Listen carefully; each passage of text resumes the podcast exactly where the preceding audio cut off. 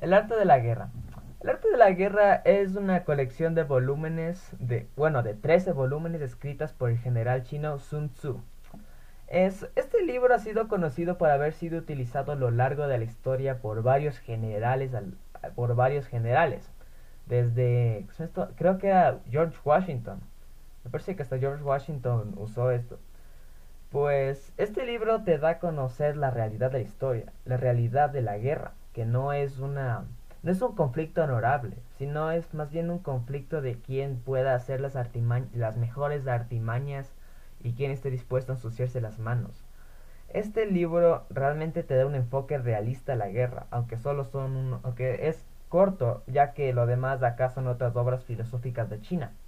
Así que si tienes tiempo realmente te recomendaría leerlo.